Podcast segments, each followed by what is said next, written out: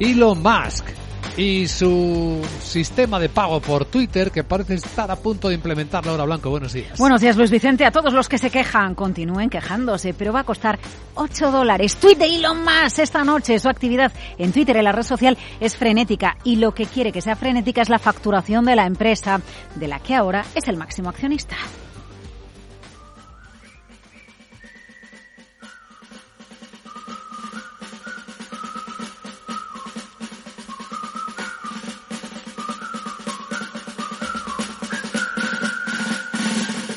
Pagar por utilizar Twitter, no por todo, sí por tener una cuenta verificada, el simbolito azul.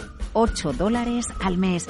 ¿Lo pagarías tú, Luis Vicente? Porque tú la tienes verificada. Se ha dicho siempre que si no pagas tú eres el producto. Así que si pagamos, dejan de usar nuestros datos. Es interesante el camino inverso de Twitter. Por ejemplo, en relación a Netflix. Netflix será de pago sin publicidad e introduce la publicidad para diversificar sus ingresos. Twitter quiere hacer lo contrario. Era gratis con anuncios de por medio y ahora su CEO se plantea que paguemos o que al menos paguen algunos. La verdad es que pagamos por tener más espacio extra en la cloud de Apple, por la música en Spotify, eh, bueno, en las redes sociales también, en el caso de LinkedIn, en versiones premium, aunque es verdad que quienes sobre todo pagan son los usuarios que tienen un perfil profesional. ¿Qué estará pensando Mark Zuckerberg con las redes sociales que tiene dentro del el mundo meta? Bueno, la versión de pago de Twitter sería premium y permitiría acciones extra y aumentaría los ingresos, porque Luis Vicente, el 90% de los ingresos de Twitter actualmente son publicidad. Y además, con toda la polémica de la llegada de Elon Musk y de si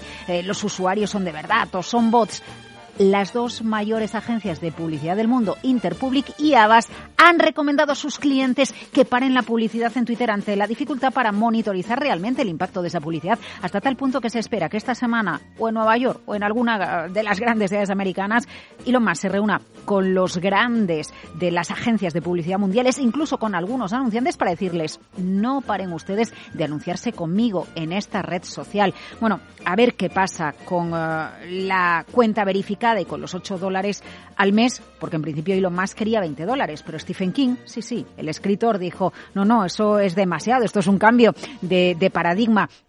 Eh, hay 423.000 usuarios en Twitter que tienen su cuenta verificada. Bueno, y a lo mejor no todo el mundo pagaría 8 dólares al mes por tenerla verificada, porque lo más ha dado a entender que lo que se haría sería adaptar esa cuota al poder adquisitivo de cada uno de, de los países. Tenemos que facturar las facturas de la empresa de alguna manera es la explicación que da Elon Musk ante esta propuesta.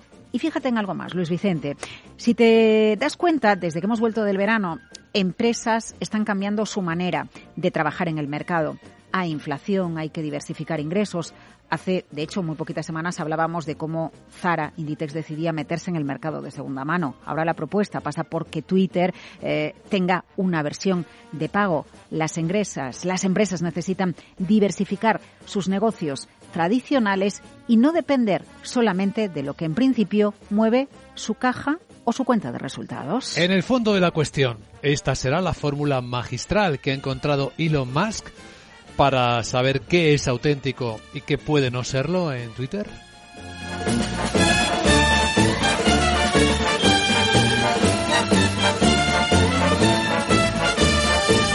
Bueno, pues Elon Musk es un protagonista del día, pero lo va a ser en las próximas horas. La Reserva Federal, porque hoy es el día de nuevo. Eh, seis eh, subidas de tipos de interés. La de hoy es la sexta. Por la sexta va el precio del dinero en Estados Unidos hasta ir al 4%. Pero ojo, porque el mercado laboral americano sigue mostrando mucha fortaleza a pesar de que Jerome Powell está preocupado por elevar los tipos de interés. Yo me planteo si Powell está desesperado.